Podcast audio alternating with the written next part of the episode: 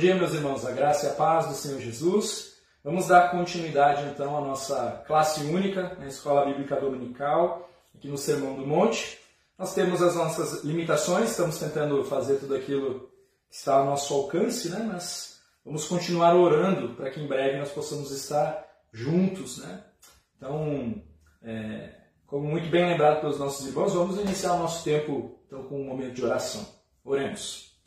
Bondoso Deus, nós queremos te agradecer, Deus, pelo privilégio que o Senhor nos dá de termos a tua palavra nas nossas mãos, de podermos realmente meditar, aprender mais de ti, e que o Senhor nos capacite, Deus, a ter uma atenção redobrada sobre esta palavra maravilhosa, que o Senhor nos constranja e nos ensine, Senhor, abra o nosso entendimento para aplicarmos a tua palavra nas nossas vidas dia após dia. Ser com cada um dos meus irmãos e entregamos esse tempo agora nas tuas mãos, em nome de Jesus.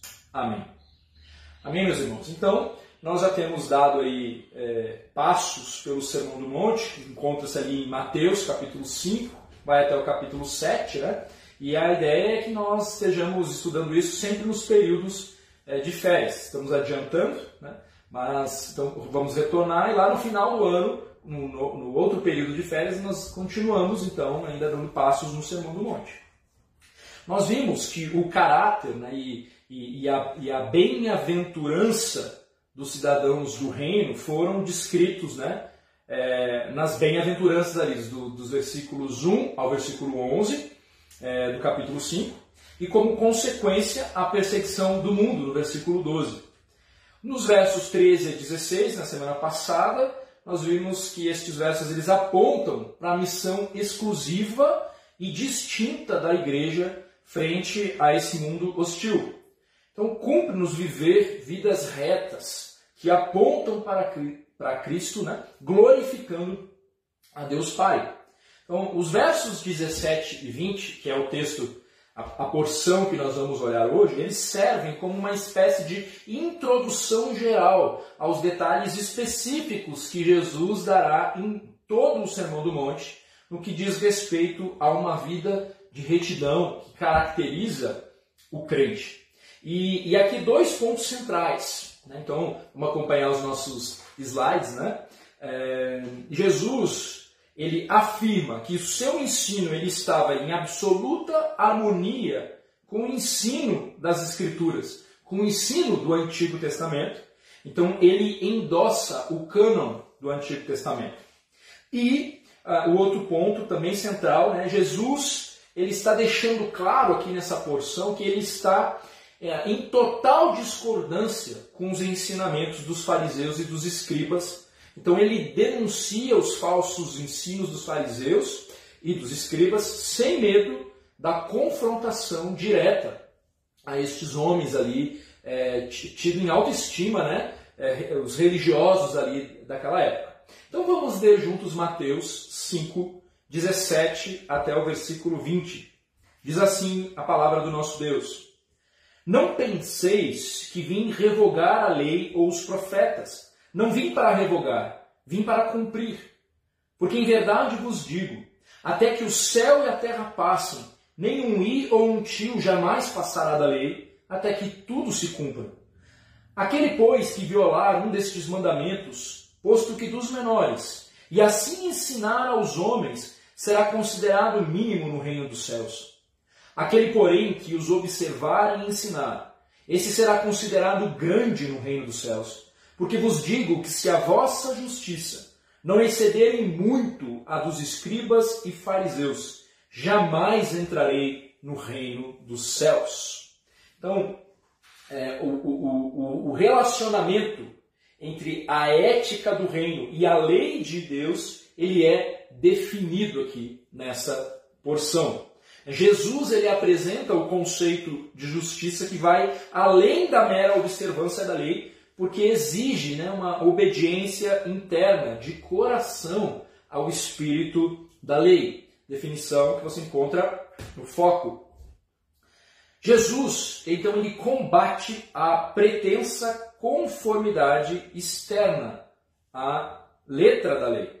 Né? O Jones, no seu livro, ele vai destacar a importância de nós distinguirmos três vocábulos ao estudar essa passagem. Então vamos olhar rapidamente para esses vocábulos. Né?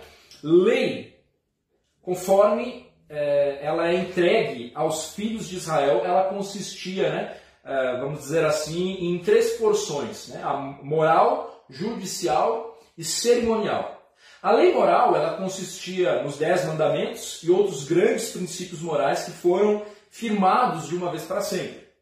A lei judicial ela já tinha em vista a legislação dada para a nação de Israel, indicando como que os israelitas ele deve, deveriam né, se conduzir em relação a, a, ao próximo. E a lei cerimonial ela envolvia ali tudo, uh, uh, uh, tudo em torno dos holocaustos, dos sacrifícios, dos ritos, né, as cerimônias ligadas à adoração no templo e em outros lugares ali.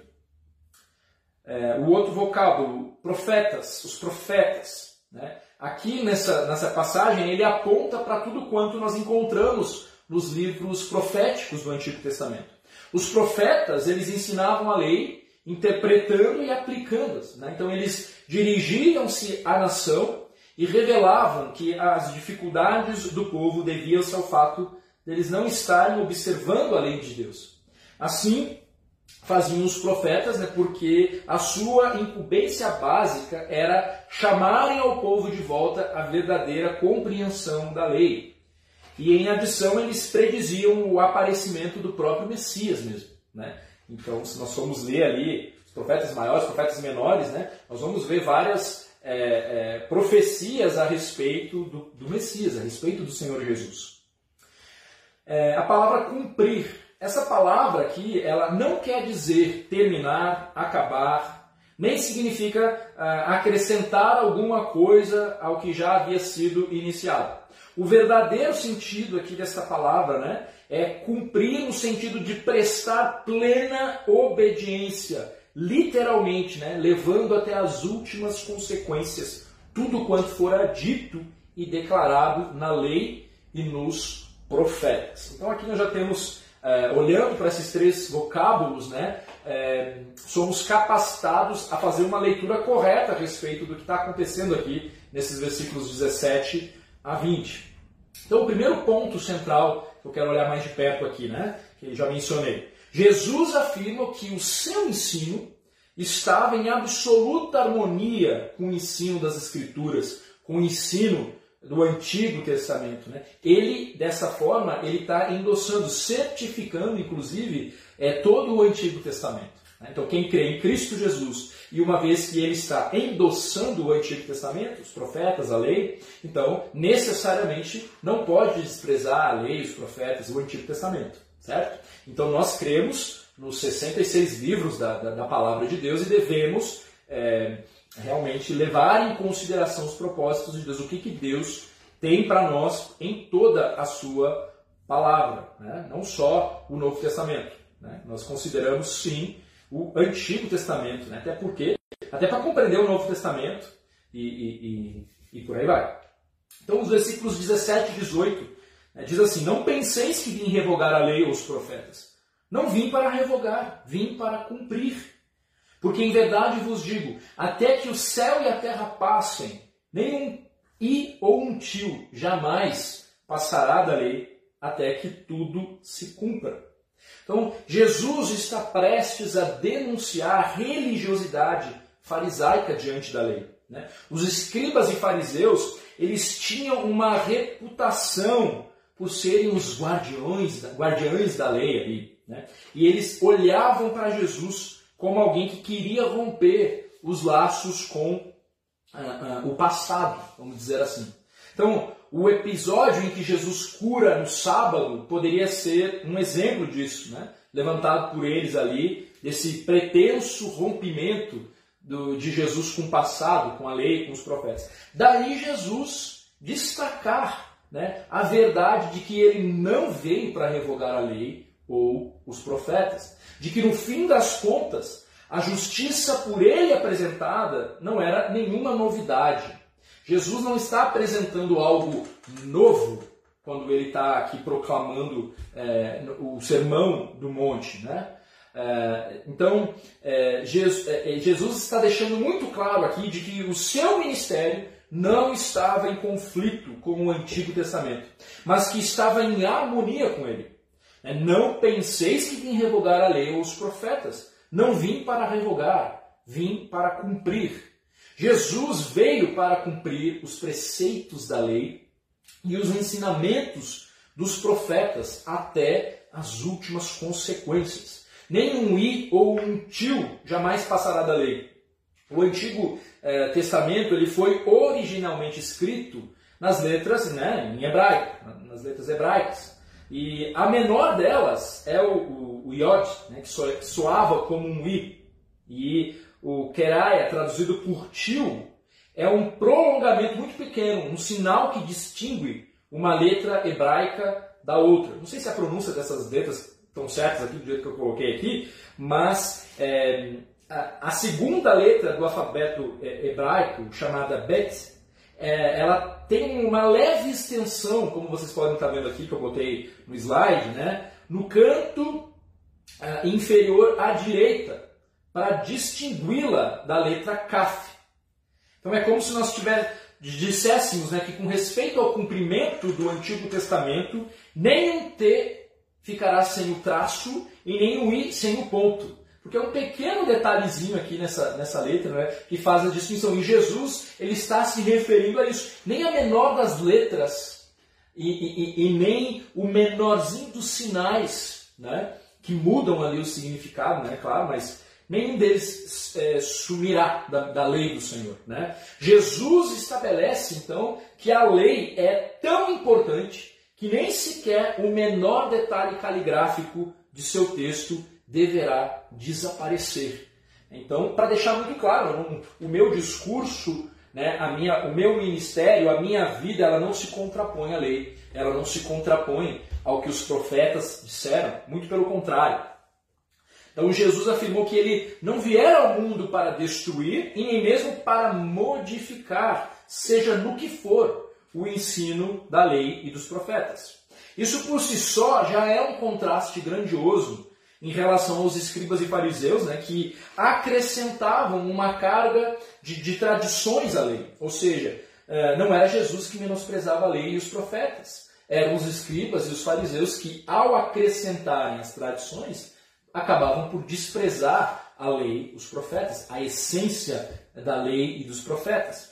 Então, Jesus confere ao Antigo Testamento, a lei, a devida honra. O que causava a repulsa dos religiosos era o não cumprimento do jugo criado por eles. Então, a religião deles era um legalismo de regras e normas detalhistas, né? mas, sobretudo, a afirmação, a afirmação de que a lei e os profetas apontavam para Jesus. Isso certamente inquietava o coração destes homens que negavam né, o Senhor Jesus como o Filho de Deus, né, o Messias tão esperado. Então, na verdade, o sermão, no, no Sermão do Monte, Jesus ele faz uma exposição correta da lei, rejeitando a interpretação superficial, né, interpretando corretamente. É isso que o Senhor Jesus está fazendo aqui. Então, o propósito não é mudar a, a lei, nem anulá-la, mas revelar a profundidade do seu significado. Então, Jesus afirma a permanência da lei até que seja cumprida e exige-se a obediência à lei dos cidadãos do reino de Deus. Né? Então, basicamente é isso que Jesus está dizendo aqui. Né? Ele afirma a permanência da lei, ao mesmo tempo que exige que os seus seguidores, que aqueles que são cidadãos do reino, é, vivam em obediência, de fato, a essa lei. O segundo ponto é, central aqui, né, já mencionado também, né, Jesus ele está em total discordância com os ensinamentos dos fariseus e dos escribas. Né, os versículos 19 a 21 ali. Os escribas e os fariseus, ele, a, a 19 ao 20, né? Então, os escribas e os fariseus, eles levantavam a acusação de que Jesus ele estaria desprezando a lei e os profetas. E Jesus responde, né, afirmando que na verdade são eles, os mestres da lei e os escribas, que não estão em sintonia com Moisés. Então no versículo 19, Jesus dá uma, uma indireta ali, que na verdade é uma grande direta, né? É, para eles. Ele, ele diz: todo aquele que desobedecer a um desses mandamentos, ainda que dos menores, e ensinar os outros a fazerem o mesmo, será chamado menor no reino dos céus. Então eram os escribas e fariseus que ensinavam. Daqui então a, a direta aí para estes homens, né? E eles ensinavam errado, colocando um jugo desnecessário sobre a vida é, de todos, né? É, então Jesus está combatendo essa obediência externa e formal, é, uma certa racionalização das atitudes, né? Uma conformidade rígida à lei sem a intenção de levar em conta as motivações do coração. Que é basicamente esse o perfil destes homens aqui, tanto dos fariseus quanto dos escribas. Jesus não estava dizendo, portanto, que Moisés estava errado.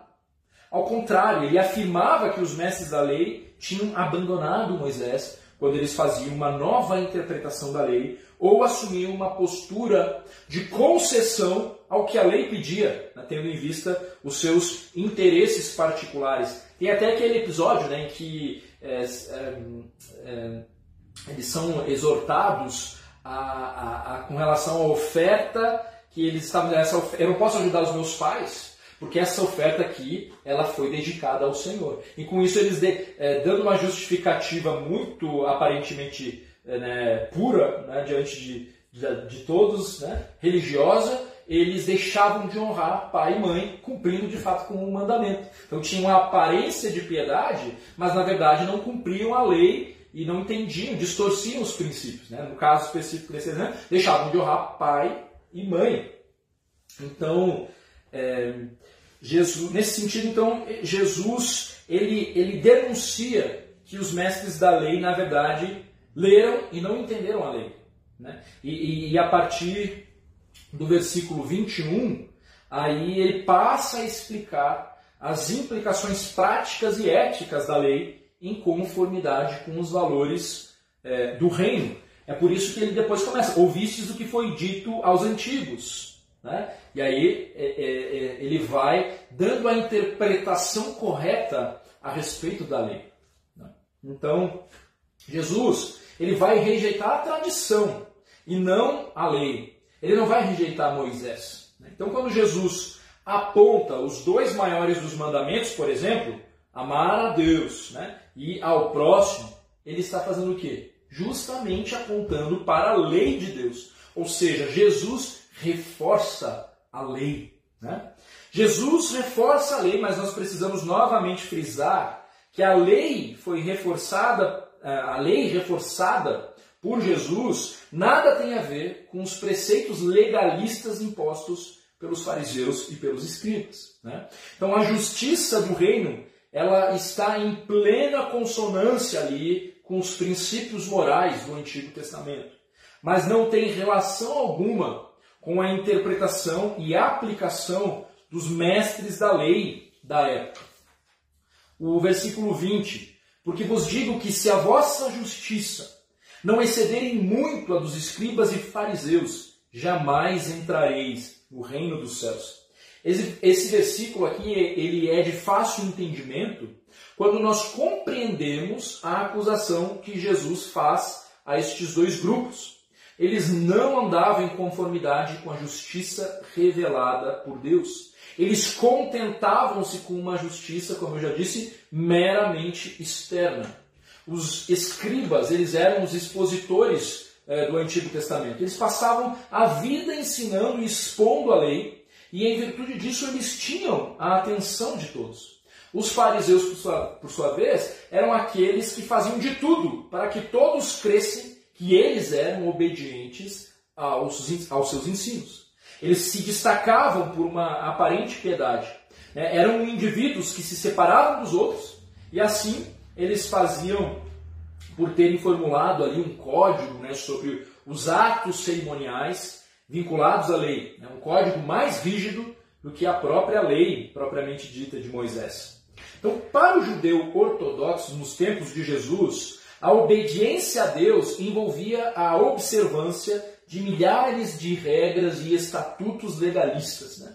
Eles consideravam é, literalmente essas, essas meticulosas disposições ali como questões de vida ou morte, né? que eles tinham, é, que, tinham é, que ver com o seu destino eterno. Né? Então, cumprir cada detalhezinho da lei, né? isso, isso os salvava. Né? Era, a vida deles dependia do cumprimento né, dessas inúmeras leis é, criadas por eles. Durante, durante muitas gerações, a lei dos escribas ela se transmitiu de maneira oral e ela foi conservada na memória de geração após uh, geração ali dos escribas. Né?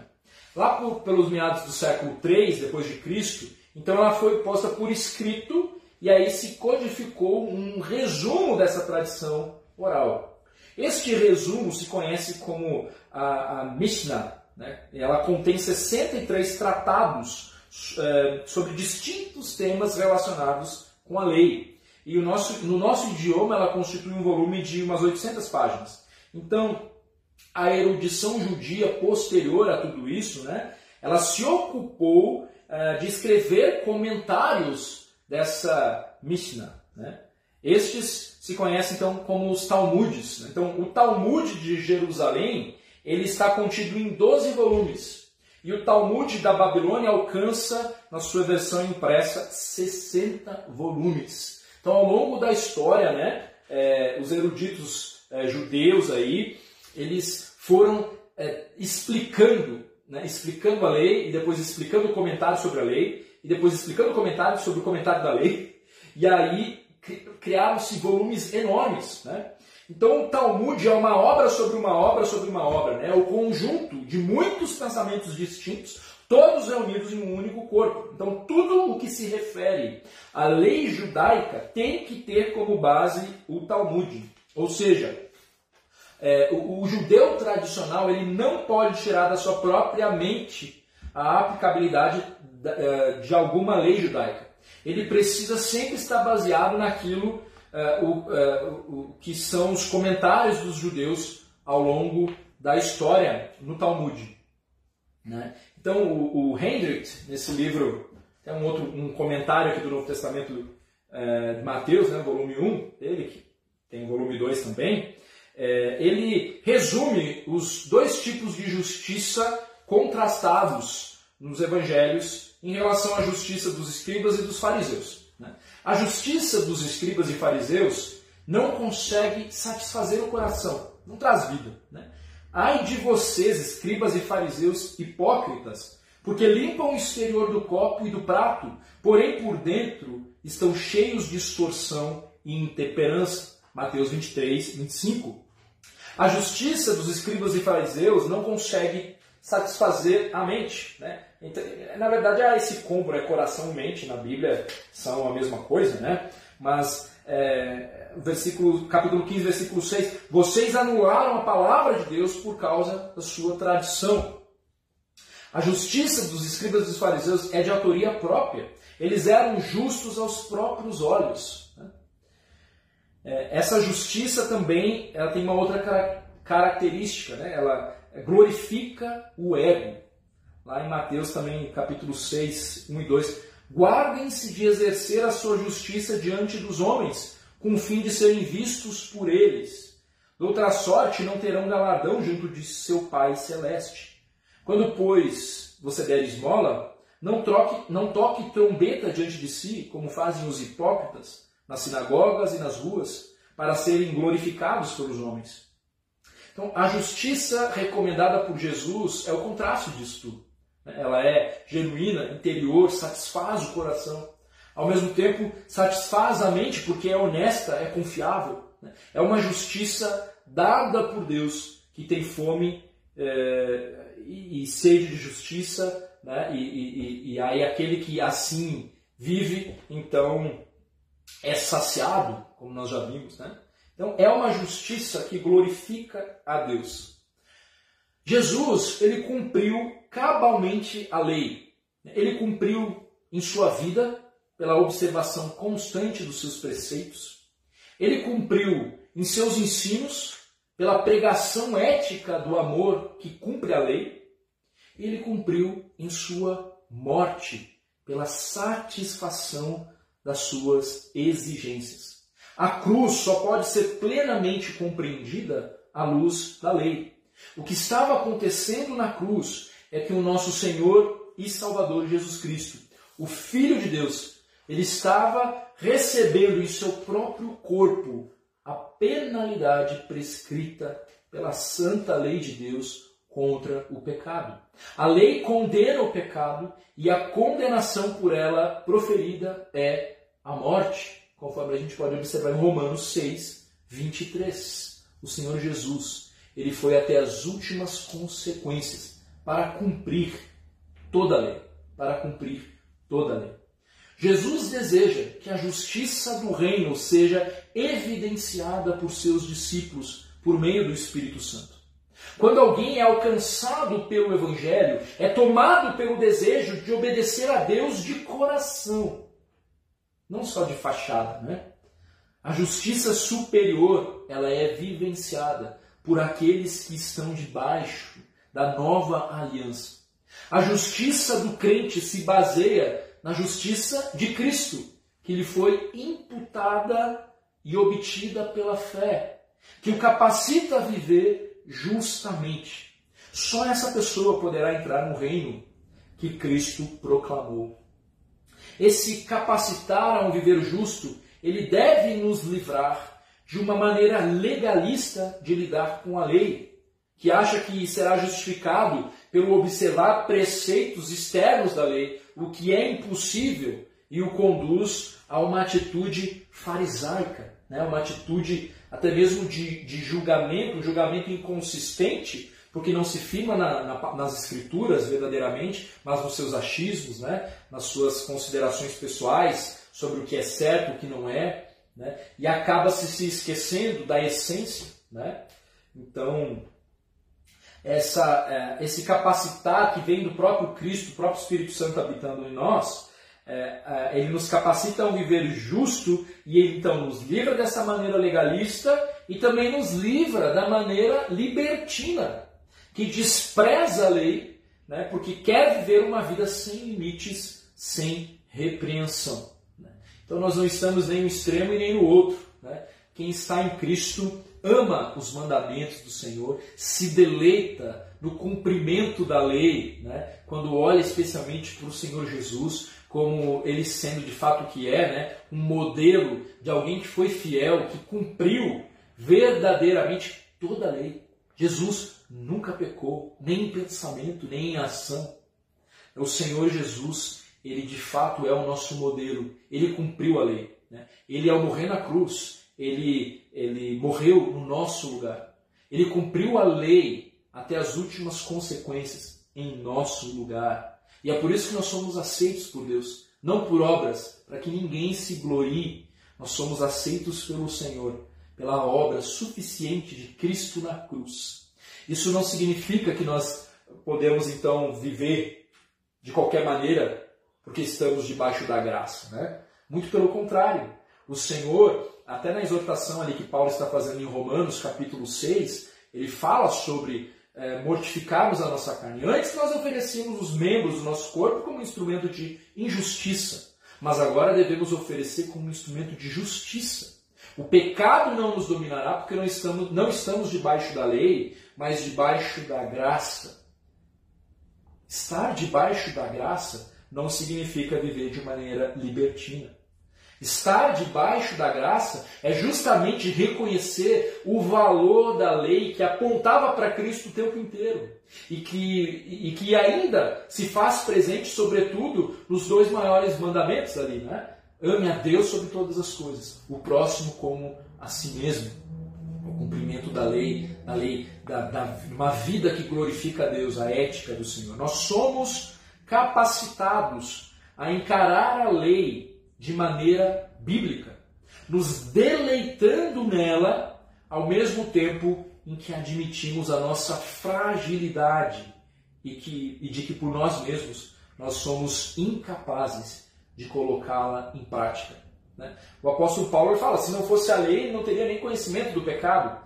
A lei ela, ela tem uma utilidade, meus irmãos. Né? Ela aponta para a nossa incapacidade, para o fato de que verdadeiramente nós não somos dignos, nós não somos fiéis ao Senhor, porque a nossa capacidade de corromper e de é, é, corromper cada item da, da lei, né, ela, ela vai até o infinito. Eu e você, né, somos transgressores da lei e por isso não somos dignos né, diante de um Deus que é santo, que é justo. E, e, e, mas glória a Deus por Cristo Jesus, né, que Ele não veio revogar, Ele não veio nos tirar é, de, de um, de, e nos colocar num mundo onde cada um faz o que bem entende, num mundo onde já não tem mais absolutos, onde a verdade é relativa. Não, o Senhor nos chamou para um viver de obediência aos seus mandamentos. Louvado seja o Senhor Jesus, né? que agora nós não precisamos mais fazer nenhum sacrifício, certo? Não precisamos matar nenhum animal. O Senhor Jesus é o Cordeiro Pascal, né? Ele morreu no nosso lugar de uma vez por todas. Ele adentrou aos céus para que nós pudéssemos ter livre acesso ao nosso Deus. Né? Então, que é, nós possamos considerar a integralidade né, a, da palavra do Senhor é, em todos os seus aspectos. Né? Toda ela é útil para nossa repreensão, para nossa instrução, né, para nossa é, exortação, né, para o nosso crescimento espiritual. Nós devemos utilizar, né, aplicar a palavra dela por completo né, na nossa, na, nas nossas vidas. Mas que bom, então, que podemos viver uma vida é, na confiança, né, no descanso que a graça do Senhor Jesus é, nos traz. Eu espero que o Senhor possa acalmar o seu coração, possa ministrar na sua vida através de tudo que ele tem aqui no Sermão do Monte, através da sua explicação é, correta que ele passa a dar a partir do versículo 21, né? Então hoje esses versículos eles servem como uma introdução. Eu não vim revogar a lei. Deixa eu explicar para vocês o real significado da lei, a, a, a, profundidade dos mandamentos do Senhor, né? que, que, que tem a ver com o coração, que tem a ver com as motivações e não só com, com o exterior, não, não só com o exterior. Então que o Senhor nos, nos livre de uma religiosidade né, que leva em conta só o que é externo, só a aparência, né, é, mas que possamos viver em verdade. Né, que o Espírito Santo nos confronte a viver, a adorar a nosso Deus em espírito e em verdade. Amém, meus irmãos? Que uma boa semana para você e logo mais às 18h30 a pregação então da, da mensagem, dando continuidade às cartas em 1 João tá bom? Então, é, espero que a nossa internet esteja boa, né? mas se ela não estiver, aguenta, porque fica o vídeo gravado ali e depois você pode olhar sem nenhuma interrupção, tranquilamente, tá bom, queridos? Então, que Deus nos abençoe e um bom domingo para você.